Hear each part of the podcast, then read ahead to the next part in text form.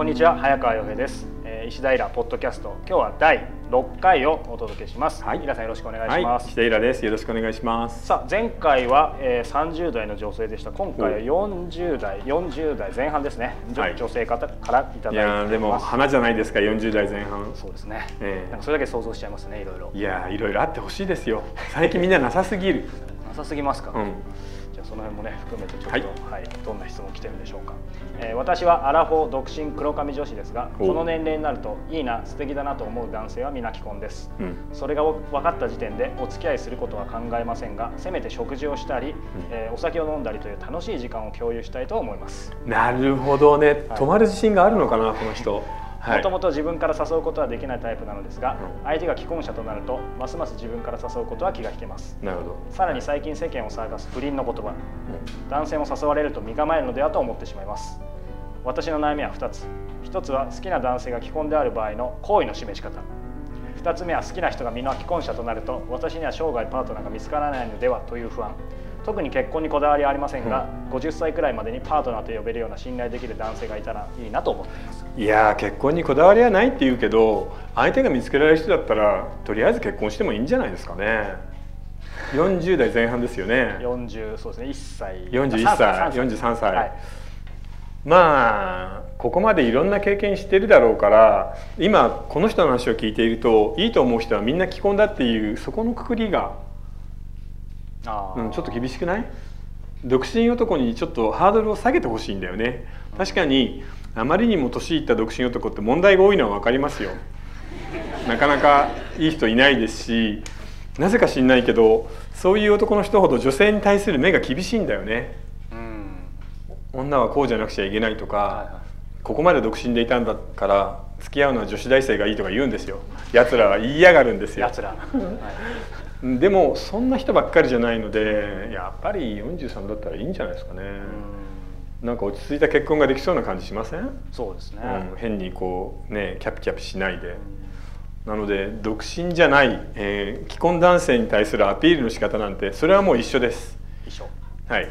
あのー、実はこの仕事をいつも手伝ってくれるライターの人がいるんですけれどその人がですね僕たちのこのメルマガで男の人を落とすにはどうしたらいいかっていうので一番簡単なのはね僕たちの結論では飲み会でのボディタッチなんですよ。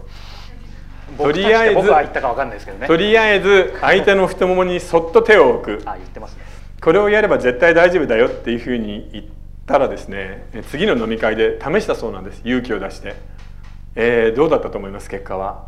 一発で落ちました。相手の男がね。単純ですからね。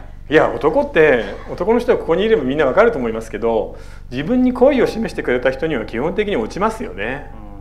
うん、うん、っていうかいつも落ちる用意してますからね。なのでそこをやってくれればあの既婚既婚でない関係なく大丈夫だと思います。でもなんか今言っててちょっとでも一瞬切なくなりましたね。僕らこの会いつもしてますけど、はい、太もも触られただけで落ちちゃうんだな俺たちみたいな えー、でもそれぐらいの方がよくない、うん、でも確か否定はできないです、ね、あまりなんか難しいことを考えすぎなんだよね、うん、あの僕たち人間ってまあ、特に男女の問題が絡んだりその社会的な上下関係みたいなのが出ると途端に難しいことを考えるようになりますけれど、うん、でも実はなんか動物じゃないですかその動物の部分が今なんかすごく貧しくなっているのが日本というか今の僕たちの社会の辛いところだと思うんですよね。うん、なのであの本当にボタンを1個開けるとか太ももに手を置くとかもう嫌って言って肩をつつくとかですね。そういうのを繰り返していればまず大丈夫ですよ。